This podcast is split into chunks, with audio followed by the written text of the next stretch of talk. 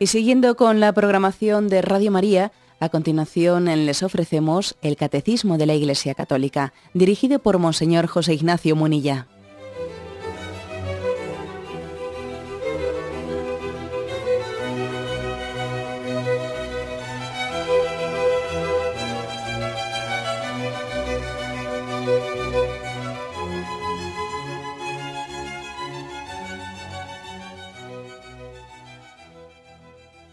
Un cordial saludo a todos los oyentes de Radio María. Un día más, con la gracia del Señor, proseguimos con el comentario del Catecismo de nuestra Madre la Iglesia. Estamos en el punto 2113, hablando de la idolatría. Habíamos dedicado ya un programa, este es el segundo. Y el contexto es la explicación del primer mandamiento. Amarás al Señor con, con todo tu corazón. Bueno, lógicamente un pecado contra el primer mandamiento decíamos que son los pecados contra la virtud de la religión. Una es la superstición, la idolatría, el pecado contrario es la irreligión, el ateísmo, ¿no? el agnosticismo. Estamos ahora en la primera parte, en lo que el catecismo define como pecados contra la virtud de religión por, exceso, es decir, supersticiones, ¿no? o idolatrizar a lo que no es Dios habíamos dedicado el punto 2112, pues vamos al, siguiente, 2113. Leo el punto primero. En primer lugar, la idolatría no se refiere solo a los cultos falsos del paganismo. Es una tentación constante de la fe. Consiste en divinizar lo que no es Dios. Hay idolatría desde el momento en que el hombre honra y reverencia a una criatura en lugar de Dios trátese de dioses o de demonios, por ejemplo el satanismo, el poder, el placer, la raza, los antepasados, el Estado, el dinero. No podéis servir a Dios y al dinero, dice Jesús. Numerosos mártires han muerto por no adorar a la bestia, como dice el libro del Apocalipsis, negándose incluso a simular su culto. La idolatría rechaza el único señorío de Dios, es por tanto incompatible con la comunión divina. Si en el punto anterior, que explicamos en, el último programa, si en el punto anterior se hablaba de la, idolatría en el sentido pues, más literal de la palabra, de lo que es el politeísmo, de, la construcción de falsos dioses pues, con metales preciosos o con, de madera, etc., lo que, lo que propiamente llamamos ídolos en el sentido material de la palabra, ¿no? que, es, que como Israel ha tenido un proceso de educación por parte de Yahvé para llegar al monoteísmo, a la confesión del único Dios, y por ir purificando ¿no? la concepción de Dios y entender que Dios es espíritu puro y que Dios no puede, no puede ser comprendido como un objeto material, etc. ¿no? Si el punto anterior hablaba de la idolatría en ese sentido, un poco más craso, un poco más, digamos, material, este siguiente punto pues, quizás se pueda aplicar de una manera mucho más práctica y concreta a nuestra vida. ¿eh? Porque es cierto que en nuestro contexto occidental, bueno, pues difícilmente se da la, idolatría en el sentido de politeísmo fáctico, pues adorando, adorando un Dios material construido de las manos de los hombres. Eso es, bueno, pues la verdad es que de no ser el satanismo, que eso sí que se da entre nosotros, eh, aunque no sea muy público, pero sí existen cultos satánicos. De no ser eso, en nuestro contexto occidental, bien, pues no existe prácticamente la idolatría en el sentido de, la construcción de ídolos con materiales, eh, con materiales, eh, etc. Pero sin embargo sí existe este otro tipo de idolatría de la que habla el punto 2113, que incluso dice es una tentación constante de la fe, que es divinizar lo que no es Dios y en el fondo además aquí se, demuestra, pues, se demuestra que el problema principal de esta, de esta cultura no es el ateísmo, sino que es la idolatría. Cuando no somos adoradores del Dios verdadero, nos convertimos en idólatras, porque idolatrizamos muchas cosas que no son Dios. Y les entregamos alma, corazón y vida. Aquí no hay ateos, hay idólatras. Eh, a muchas personas ¿no? que se ufanan de decir, yo soy ateo. Sí, sí, tú eres idólatra. Porque sin ser consciente, negando a Dios, estás, o no sé con qué grado de conciencia, ¿no? Pero negando a Dios, estás idolatrizando muchas cosas que no lo son. Y cuando alguien dice yo soy ateo, ¿no? Como diciendo yo no me arrodillo ante nadie, ¿no? Resulta que se arrodilla ante muchísimas cosas, ante criaturas humanas, ¿no? Se está arrodillando. Por eso, si me permitís un pequeño excursus, ¿no? Por eso qué importante es también ese acto de adoración que, que hacemos los católicos con el signo con el signo litúrgico, con el signo corporal de arrodillarnos ante Dios, de arrodillarnos ante el Santísimo. Es curioso que la secularización lleve a, bueno, a extender una cierta dificultad, un, cierto rubor, eh, rubor en, ese arrodillarnos delante de la Eucaristía, por ejemplo hacer ese acto de adoración. Nos cuesta, ¿no? Parece que es un tanto chirriante la imagen un poco del hombre autónomo, etcétera, con ese arrodillarse delante del sagrario. O en el momento de la consagración, etcétera. Curiosamente, en la medida en que nos cuesta adorar al Dios único y verdadero, eso no es gratis. Eso no viene solo, sino que junto con eso está unido también una idolatrización de muchas cosas que no son Dios el hombre, el hombre occidental no es ateo, es más bien idólatra. Está adorando lo que no es Dios. Por eso dice este punto 2113 que la idolatría pues no es una cosa de religiones primitivas, que, allí, que allí pues resulta que no sé qué tribu africana o no sé qué, o qué religiosidad oriental resulta que allí se hacen dioses de, de madera de roble o de ébano. No, no, también existe idolatría aquí de otro, de otro tipo, mucho más sutil, mucho más dañina, existe entre nosotros. Es una tentación constante contra la fe, es divinizar lo que no es Dios. Bueno, el catecismo en este punto nos ofrece, yo creo que hace un gran servicio, ofreciéndonos una, descripción de qué tipo de ídolos falsos nos hacemos y, a qué tipo de, de qué manera se puede divinizar lo que no es Dios. Y lo describe. ¿eh? y lo describe por lo menos en seis o siete tipos de ídolos falsos. El primero, evidentemente, es el, yo. el, primer Dios falso que nos podemos hacer es mi yo, elevado a la categoría de Dios. El endiosamiento propio. He aquí la primera idolatría, el endiosamiento propio el catecismo nos sugiere que le demos un repaso a un punto, a un punto que es el 398, donde se está ahí explicando el primer pecado del hombre, el pecado original, que también se explica como un endiosamiento. ¿no? Y aquel punto 398 decía, el hombre se prefirió a sí mismo en lugar de Dios. Preferirse a sí mismo en lugar de Dios. Claro, y aquí, ¿eh? un endiosamiento hizo elección de sí mismo contra Dios, contra las exigencias de su estado de criatura y por tanto contra su propio bien.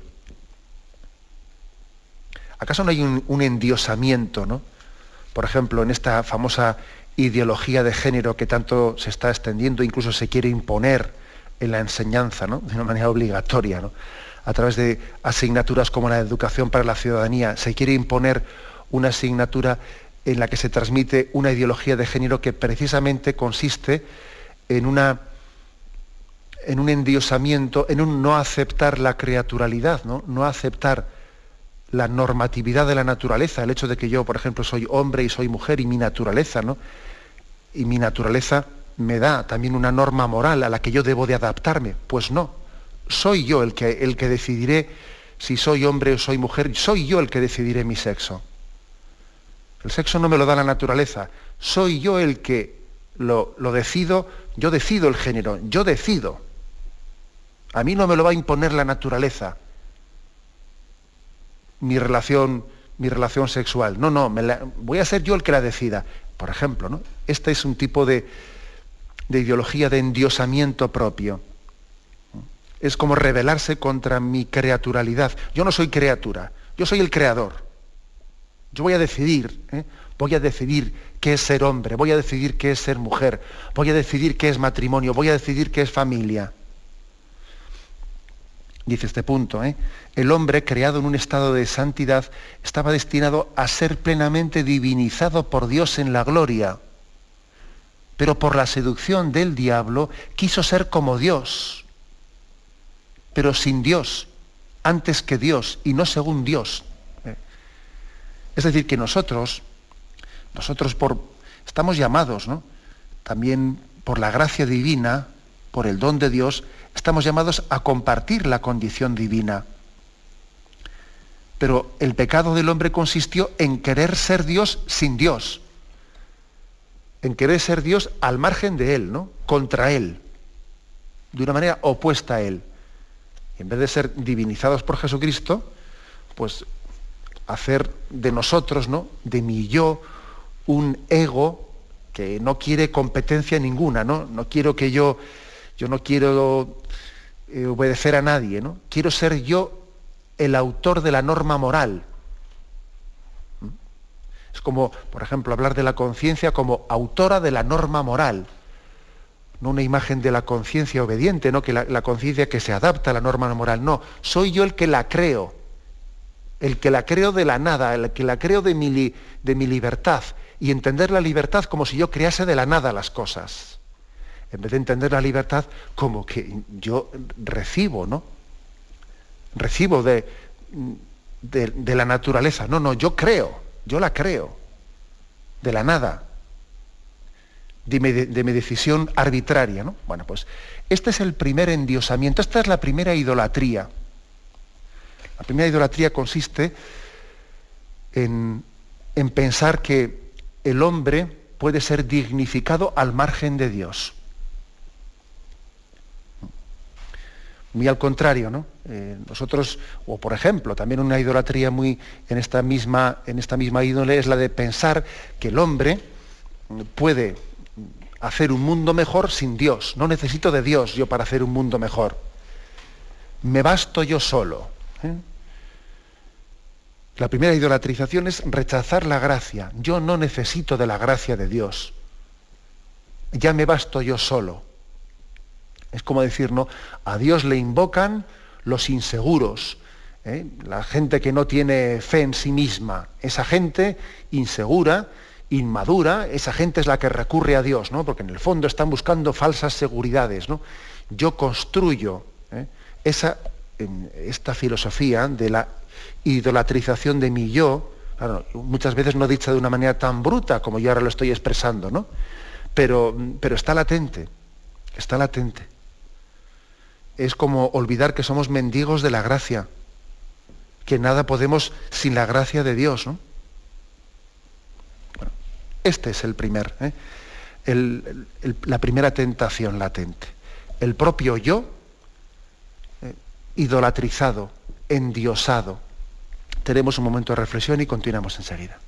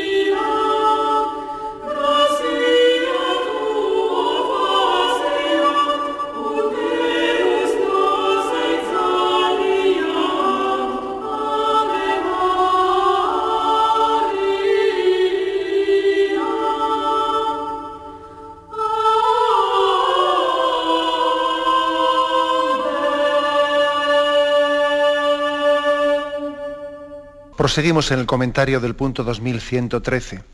Formas de idolatría. Eh, formas de idolatría que dice aquí que es una tentación constante contra la fe. La primera hemos hablado del propio yo, eh, la concepción soberbia, eh, soberbia de la persona al margen de Dios, al margen de su ser criatura. ¿no? La segunda que aquí se nos sugiere es el poder diréis, está muy ligado al anterior. Sí, claro, está ligado, todo está muy, muy, muy, muy ligado, no muy dependiente un concepto del otro. Pero ciertamente el poder, el poder es una tentación idolátrica. La tentación del poder, de controlar, de mandar, de estar por encima de, encima de los demás. Y esto tiene muchas versiones. ¿eh? A la hora de examinarnos, ¿no? De si yo también si tengo como un pecado capital en mi vida esa tentación del poder, si es uno de los pecados eh, pues, capitales que me están de alguna manera condicionando mi vida, ¿no? impidiéndome el camino de la santidad. Pues bueno, pues para examinar esto yo creo que hay muchas versiones ¿no? en las que debemos examinarnos.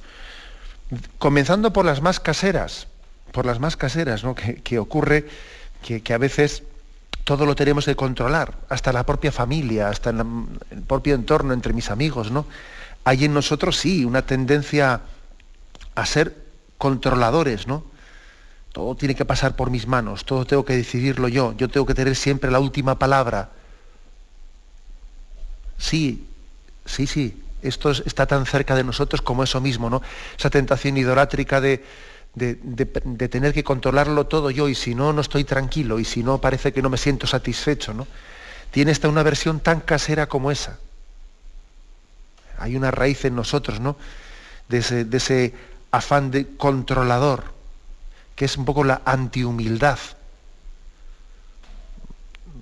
Hubiese, si hubiese el espíritu de las bienaventuranzas, pues no hay mejor. Cuando alguien se confiesa pues, de ese tipo de pecados, de estar siempre queriendo controlarlo todo, decidirlo todo, yo creo que no se le puede poner mejor penitencia pues que diciendo, mira, lete el capítulo quinto de San Mateo, lete las bienaventuranzas.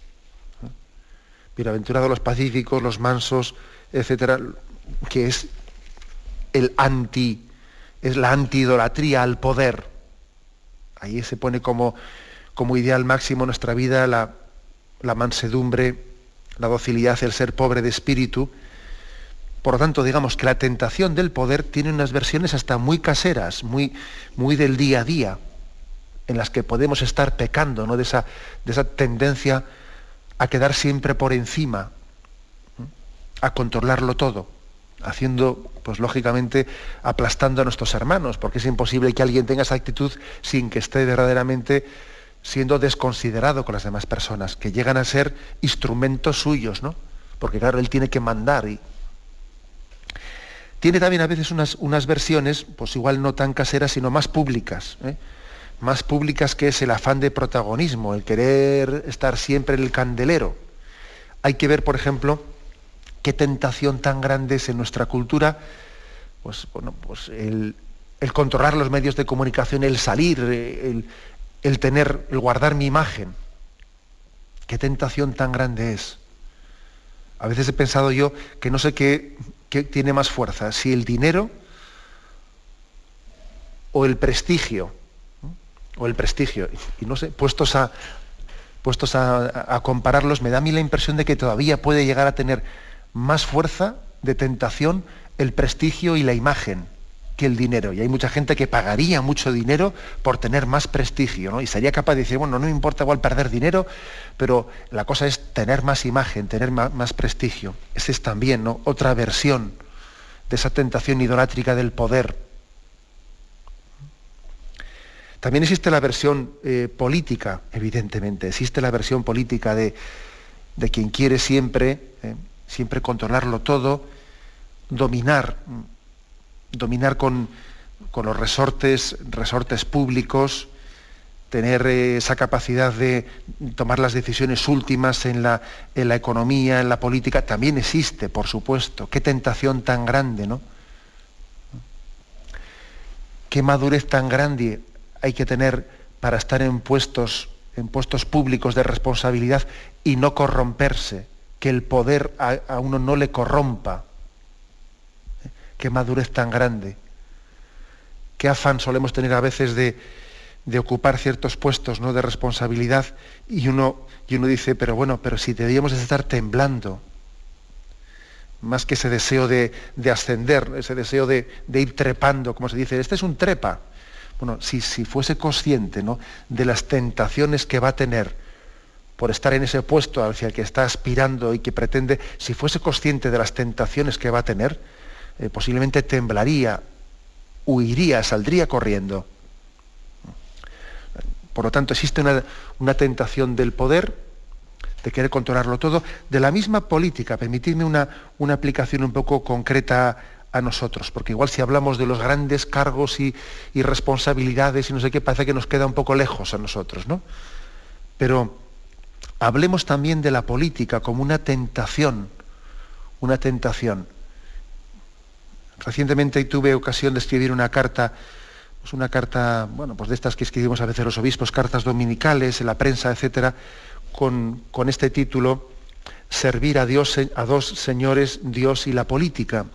También puede ocurrir que para nosotros la política, que en sí es totalmente necesaria, sabemos que forma parte también de la vocación cristiana, de la vocación católica, pues eh, esa llamada que tenemos a hacernos presentes en la vida pública, a construir, a construir la sociedad, ¿no?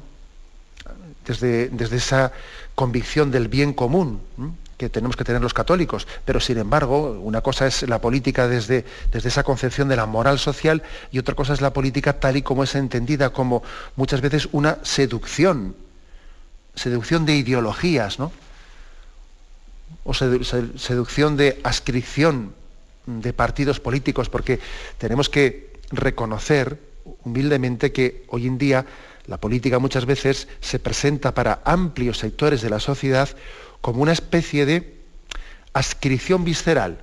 Nosotros somos de derecha, nosotros somos de izquierdas, uno es nacionalista, no es nacionalista, y parece que es una ascripción visceral, más del corazón que de la cabeza. ¿Eh? Y además también mis padres fueron también de derechas, mis padres también fueron nacionalistas, o también fueron no sé qué. Entonces parece que es una especie como de, de fidelidad visceral que yo tengo que mantener, porque casi lo, lo otro me repugna, y esto es un poco lo que a mí la política ha llegado a ser casi como si fuese, eh, en, muchos sectores de la sociedad, como la pertenencia o como eh, cuando alguien es de un, equipo de fútbol eh, y resulta que es del, del, tal o del cual, de equipo de fútbol, pues sencillamente por ascripción visceral, ¿no? Y si alguien, lógicamente, le pides explicaciones racionales de por qué es de un equipo de fútbol, pues pocas podrá dar, porque ser de, ser de un equipo de fútbol o del otro es una tontería, ¿no? O sea, no, es algo razonable.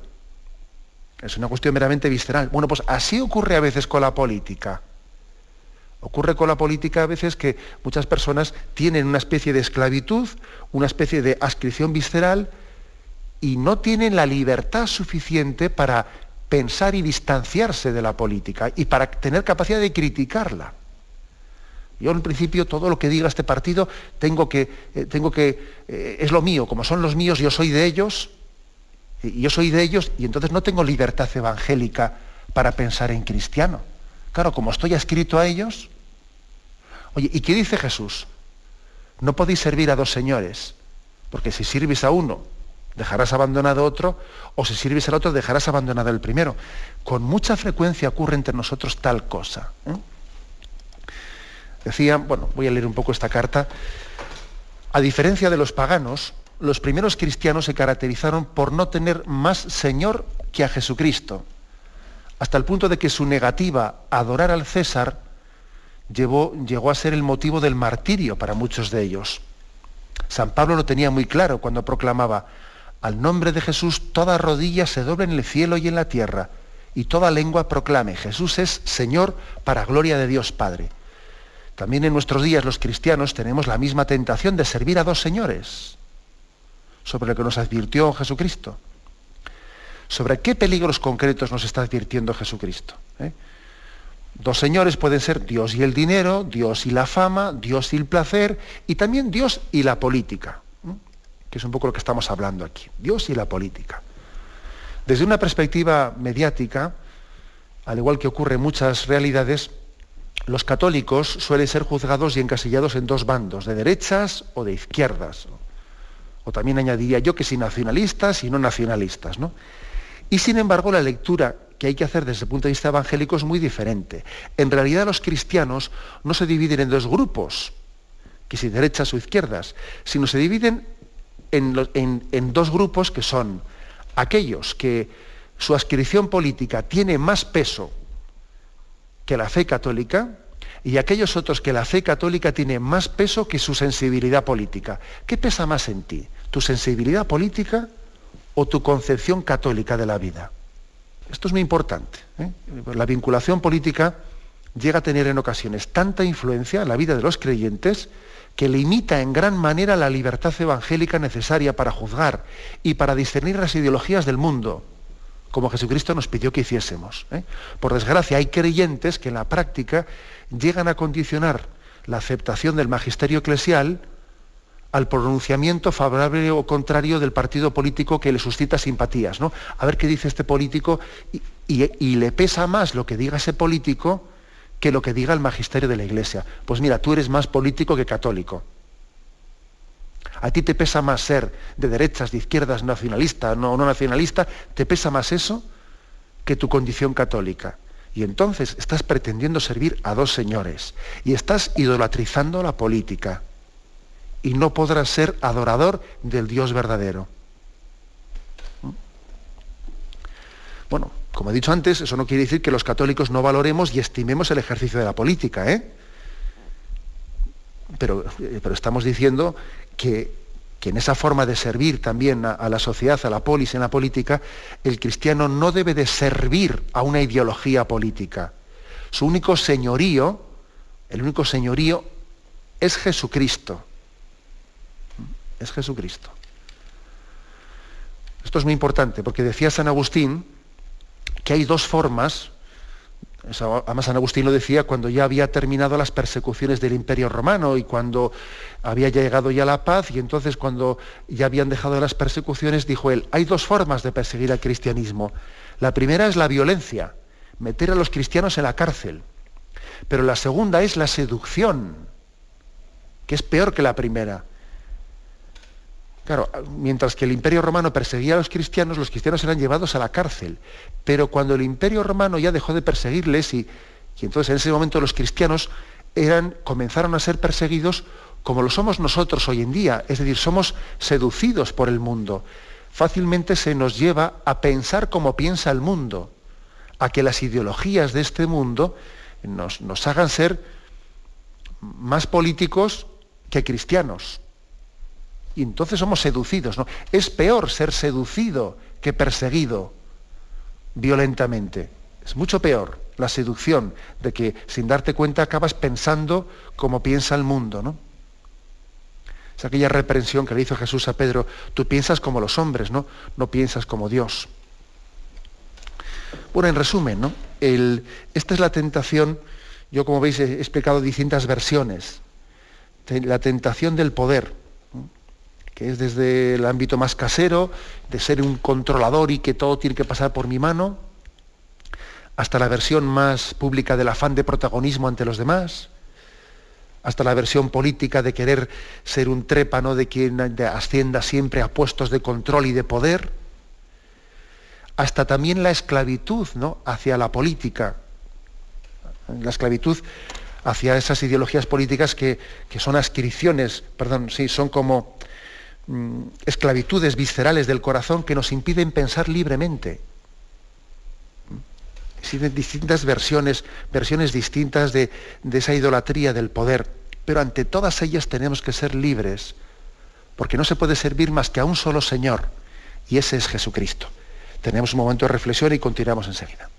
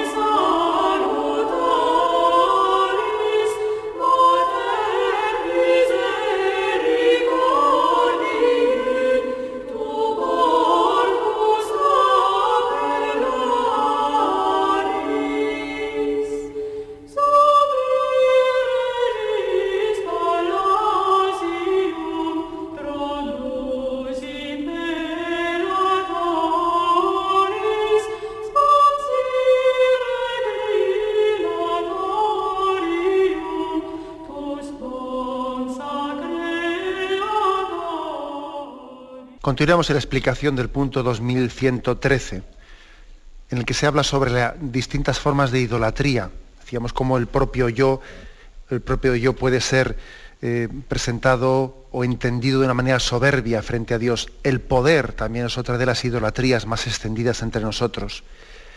El placer, también dice aquí ¿eh? el catecismo, el placer también es otra gran idolatría. Fijaros que las idolatrías eh, se presentan haciendo de algo que en sí no es que sea malo, algo que en sí es bueno, pero elevado a la, última potencia. Cuando de algo que es bueno, pero es relativo, se hace el último valor de la vida, también el poder es bueno. El poder es bueno, el yo es bueno, el dinero es bueno. Pero cuando se hace de un valor relativo, un valor último, he ahí la idolatrización hacer un fin último de lo que era relativo. ¿no? Bueno, pues también el placer ¿eh? se, ha convertido en una gran idolatría, una de las mayores idolatrías de nuestros días, con distintas versiones también. Hay versiones muy inocentes, ¿no? Muy inocentes, y otras versiones que son claramente pecaminosas. Claro, de estas últimas parece que lo vemos todo más claro, ¿no? Cuando pues resulta que existe una tendencia eh, totalmente desequilibrada, buscando el placer eh, de una manera totalmente descontrolada, bien sea a través de las drogas, por ejemplo, la esclavitud de las drogas, que buscan el sentirse bien, uno busca a través de la adquisición de las drogas, necesita ponerse, ponerse alegre, ponerse contento, ¿no? Que no es lo mismo ser feliz o ser, estar, ser alegre que ponerse alegre. Se necesita buscar un placer para ponerse alegre, para ponerse contento, ¿no? para escapar de, la situación o de la sensación interior de, angustia. ¿no? Es una tentación clara, pecaminosa del placer. A nivel sexual, también el, placer pues, llega, llega a ser un instrumento que es un, pasa por encima del respeto a las personas, por el respeto a uno mismo, por el respeto a lo que fuere, ¿no? El caso es, ya que no soy feliz, por lo menos me consuelo con momentos de placer. Desde el punto de vista de, lo, que son, eh, de lo que es la sexualidad vivida con desenfreno, es un, intento de consolar con momentos de placer mi, falta de felicidad interior, ¿no? creando grandes esclavitudes, esclavitudes de, de unas dependencias muy grandes, ¿no? Cuántas personas hay que a base de haber, eh, haberse ido introduciendo pues pecaminosamente luego se ven que no tienen la libertad suficiente para, eh, para, poder, mm, para poder vivir según su voluntad, ¿no? Más que según su voluntad, son arrastrados por las pasiones. No es la voluntad la que conduce su vida, son las pasiones las que les arrastran. Y entonces resulta que el placer, el placer que, que era tu ídolo, tu ídolo ha acabado siendo tu monstruo. Es curioso, ¿no? Es así. Todo, todo ídolo, que parece que es afirmar tu yo, al final se convierte en un tirano, en un tirano, es tu carcelero. Es una contradicción, pero es así. Es pretender afirmar tu autonomía, hago lo que quiero y en el fondo estás siendo esclavizado, ¿no? Y luego te cuesta mucho pues, poder es así. O sea, el placer llega a ser tirano. ¿eh? Cuando alguien de una manera incluso ya compulsiva lo necesita, ¿no? Y necesita buscar las drogas, necesita buscar el sexo, que es la mayor de las drogas, ¿eh? etcétera, etcétera. Bien, pero ojo, porque también existen versiones mucho más inocentes de esta idolatría, de la idolatría del placer. Versiones mucho más inocentes que de una manera mucho más inconsciente pueden estar teniendo lugar en nuestra vida. Claro, entonces, ¿qué es, qué es la idolatría del placer, en versión inocente? Pues hombre, pues la comodidad de vida, ¿no? Como criterio máximo. El que alguien diga, bueno, pues mi, el ideal de mi vida es, eh, pues oye, una comodidad de vida. Una comodidad de vida, oye, que no estamos ya para otras cosas, ¿no? Han cambiado los tiempos, ¿qué vamos a decir? ¿Eh? Han cambiado los tiempos y entonces, pues mira, ¿eh? Máximo placer con el mínimo esfuerzo, calidad de vida, todo aquello que suponga renuncia, todo aquello que suponga, pues no nos vamos a complicar la vida, y, existe una especie de alergia a tomar ningún compromiso que me esté quitando mi, mi, vamos, pues mi vida más cómoda, eh, compromisos que de alguna manera supongan romper pues ya unos hábitos de vida muy cómodos que yo tenía hechos, me complican la existencia, quita, quita, quita, no mejores no, no, no me comprometo, ¿eh? no me comprometo, eh, etcétera, etcétera. Es decir, ojo que la comodidad en versión inocente, y inocente, es también una gran idolatría. Una gran idolatría, ¿no? que muchas veces se nos puede colar fácilmente. Y tenemos que hacer ese examen de conciencia, ¿no? Por eso, es importante también ejercitarse en la mortificación, en el sacrificio, que hablamos de esto no hace mucho tiempo.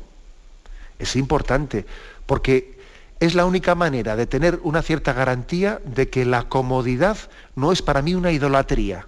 Si yo no me ejercito en la negación a mí mismo de ciertos caprichos y la negación de mi voluntad, etcétera, etcétera, si no me ejercito en eso, será más que probable que también para mí el placer y la comodidad sea una idolatría. Más que probable, vamos. ¿eh? Por lo tanto, he aquí también, ¿no? Otra gran idolatría. Algunas más que aquí se nos ofrecen también, dice poder, el placer, dice la raza, los antepasados. ¿eh? Me llama la atención que el catecismo haya, haya incluido esto.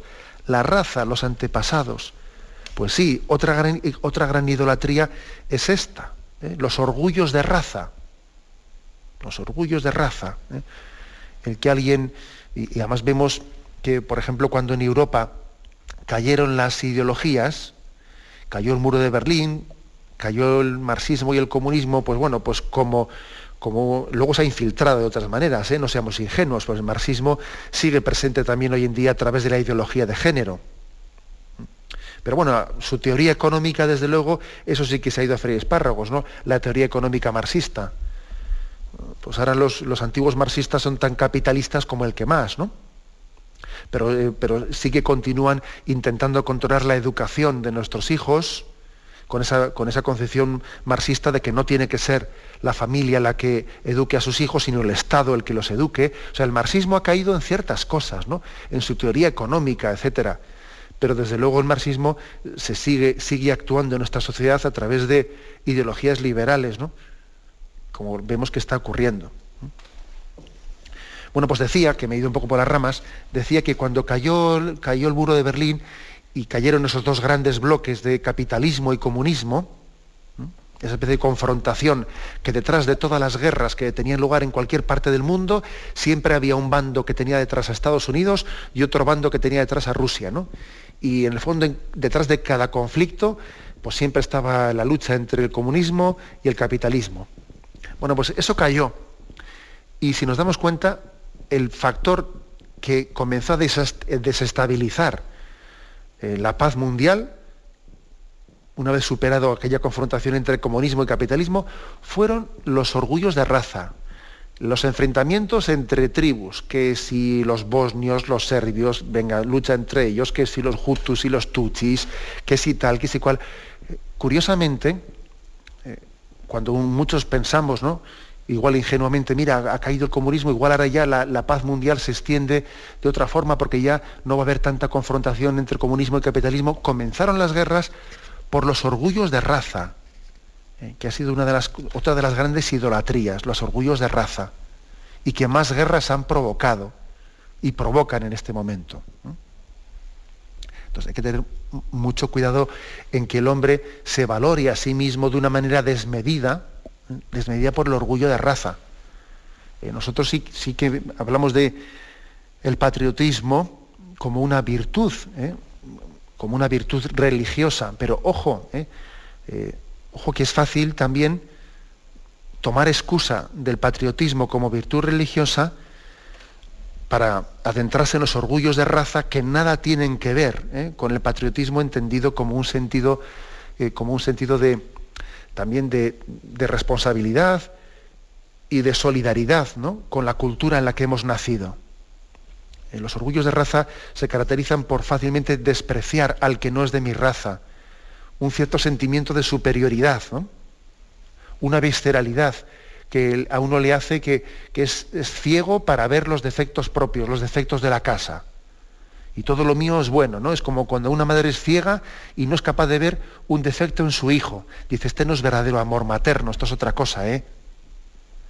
Si el amor materno nos, va a llevar a ser ciegos para los defectos de nuestros hijos, eso es un amor equivocado. Ah, también pasa algo así en los orgullos de raza, ¿eh? que soy incapaz de criticar nada de lo que ocurra dentro de, de mi pueblo, de mi ascripción. Siempre los malos son los de enfrente, ¿no?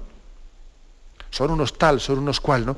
Eh, eso verdaderamente hace un daño tremendo, ¿no? Minusvalorando, ¿no? Y olvidando, y olvidando que lo que nos une es infinitamente superior a lo que nos separa entre las razas humanas.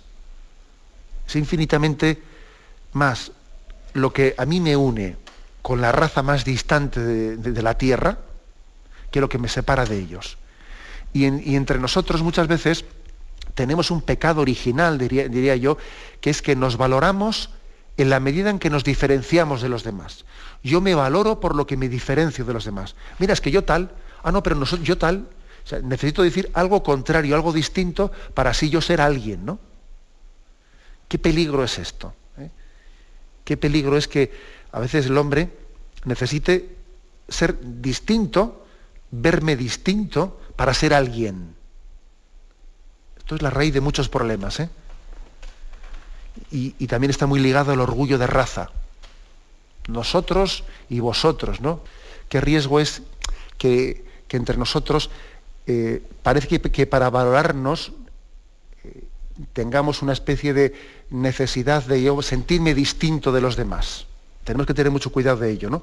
Porque el patriotismo sí es una virtud religiosa, pero existe un riesgo un riesgo en todo tipo de nacionalismos, como Juan Pablo II eh, en repetidas ocasiones pues, eh, afirmó. ¿eh? Sí, sí que existe, por supuesto puede existir un sano nacionalismo, pero existe un riesgo muy grave ¿no? de que el sano nacionalismo, ese justo patriotismo del cual habla también la tradición católica, derive en un orgullo de raza, que es incompatible con la catolicidad, es incompatible. Bien, aquí habla todavía además, mm, bueno, habla de orgullos de raza, también habla de los antepasados. Bueno, los antepasados, pues yo creo que está muy ligado al anterior, a los orgullos de raza, ¿no? A esa especie también de necesidad, mm, necesidad de, de, ser eh, eh, fiel a una tradición, eh, de la cual uno parece que no puede salirse, bueno, pero también las tradiciones tienen que, uno tiene que hacer un examen de si son racionales. Acordémonos de cómo Jesucristo también criticó fuertemente las tradiciones a, las que se agarraban los fariseos. Y en nombre de la tradición, en nombre de la tradición, estaban aplastando a sus hermanos, ¿no? Y estaban siendo inmisericordes, ¿no? Los orgullos de raza y el agarrarme a mis tradiciones y a mis cosas pueden ser también una idolatría. ¿eh? Y aquí también el catecismo lo, señala. Bien, nos hemos pasado de la hora, damos paso a la intervención de los oyentes. Podéis llamar para formular vuestras preguntas al teléfono 917 107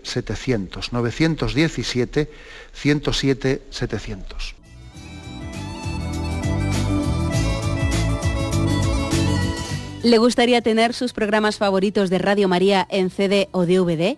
Ahora es posible.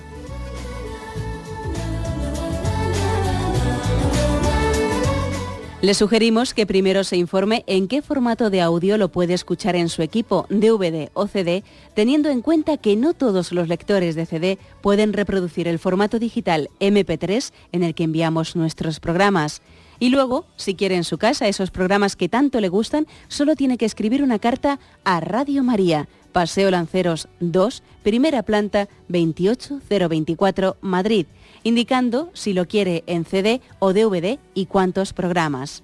También le rogamos que escriba su nombre, dirección y no se olvide de facilitarnos un teléfono de contacto para cualquier duda que nos surja.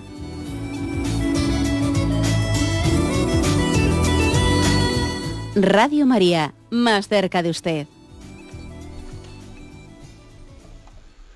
Sí, buenos días. ¿Con quién hablamos? Buenos días, señor José Antonio de Alicante. Adelante, José Antonio. Muchas gracias por su, catequesis. Monseñor, quiero preguntarle referente al, número 1113 que habló usted hoy, en una pequeña, si podéis ampliar un poquito el tema de que, vamos a ver, si uno pertenece a un consejo parroquial, o a un grupo político, o a un, grupo de catequesis, o una comunidad de propietarios, y bueno, en esa reunión se, asiente o se, disiente, ¿no? Entonces hay un peligro de que si uno se calla, pues parece que, que no está llevando adelante sus, sus, ideales, ¿no? Y al contrario, si uno habla, a lo mejor cae en esa tentación del, del protagonismo. ¿Dónde se hallaría el punto medio para...? Porque claro, es muy, es muy cómodo callar y si no callas, pues entonces caes en esa tentación de que, bueno, siempre pongo algo, siempre digo algo. ¿Dónde podríamos marcar el punto medio, monseñor? De acuerdo. Muchas gracias.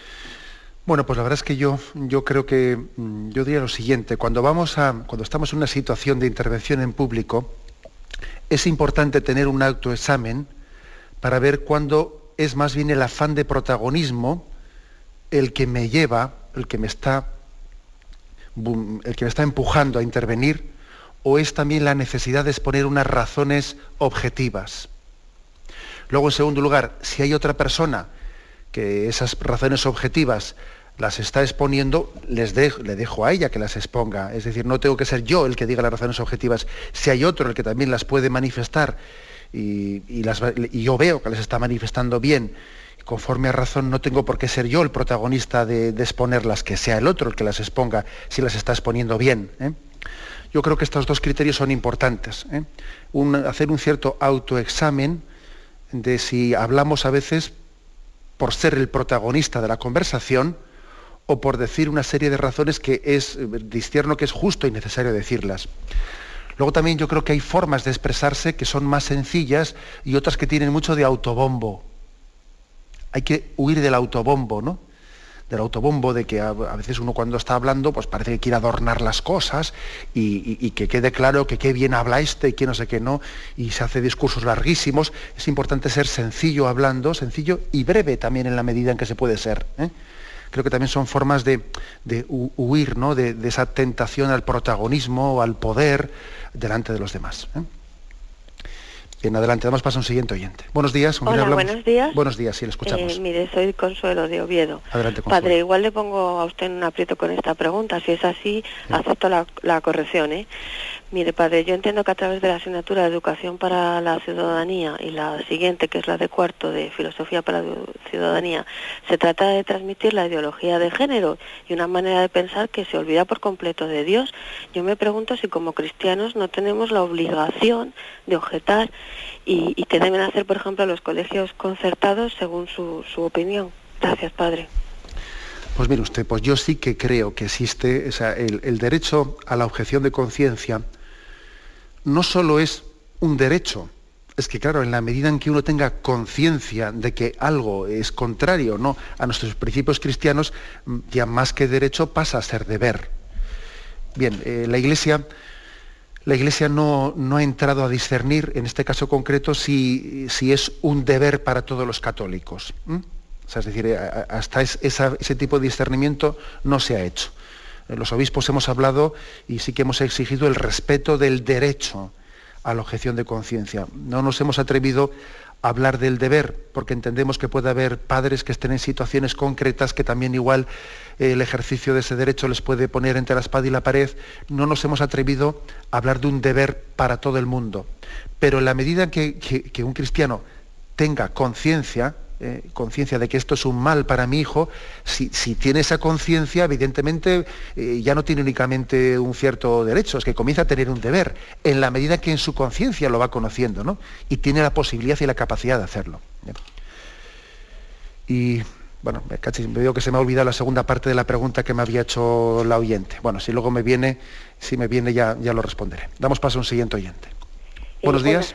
Sí, buenos días. Buenos días. Soy Caridad, le hablo desde Madrid. Adelante. Mi pregunta es la siguiente. Ha estado hablando usted sobre la idolatría y entonces yo quisiera, bueno, ahora importamos determinadas formas de idolatría de otros países, como pueden ser formas de sanación un poco vinculadas a la nueva era, etcétera. Entonces, eh, me gustaría saber si determinadas formas, por ejemplo, la homeopatía lo es, si lo puede ser el reiki, si lo puede ser, cuál de todas estas es medicina que puede considerarse Mm, convencional, no importación de la nueva era, y cuáles son, por ejemplo, flores de bajos. Es que hay tantísimo ahora mismo que me gustaría que hiciera usted un discernimiento o supiera, si supiera usted cuáles son esas formas y cuáles no. Gracias. Bien. Pues evidentemente eh, sí es un tema delicado el que plantea el oyente, porque es verdad que aquí habría que hacer una frontera, una frontera entre qué tipo, eh, qué tipo de, de, este tipo de recursos a esas sanaciones entran dentro de esas idolatrías, ¿no? O cuáles tienen una base, una base natural que, no se puede meter todo en el mismo saco. La verdad es que creo que eh, hacer un listado, eh, un listado, por ejemplo, yo pienso que la homeopatía, la homeopatía en muchos lugares pues es utilizada de una manera sana. Desconozco si también, por ejemplo, la homeopatía en algunos lugares es ligada también pues, a, otras formas esotéricas o de la nueva era, etc. Pues la homeopatía, en principio, muchas personas la entienden únicamente como una medicina natural, sin esos otros componentes. Por lo tanto, ahora, pues seguro que igual algún oyente me dice, pero yo conozco en algún sitio que la homeopatía también está ligada. no me atrevería yo, eh, no me atrevería yo a hacer aquí un listado, un listado de, bueno, de recursos y, de técnicas que están ligadas a esa idolatría de la nueva era, etcétera, y cuáles no, porque supondría ser un gran conocedor y yo no lo soy. Tendríamos que ir, igual haría falta que el oyente me expusiese caso por caso y hablásemos de cada uno en concreto. ¿eh? Pero bueno, sí, decir también que en Radio María ha existido, no sé si en este momento está en antena, algunos programas sobre las sectas muy interesantes, ¿no? Y en esos programas sobre las sectas se han hecho muchos discernimientos concretos sobre estas, estas técnicas concretas que son utilizadas en esta clave idolátrica de la nueva era. Bien, tenemos la hora cumplida. Me despido con la bendición de Dios Todopoderoso, Padre, Hijo y Espíritu Santo. Alabado sea Jesucristo.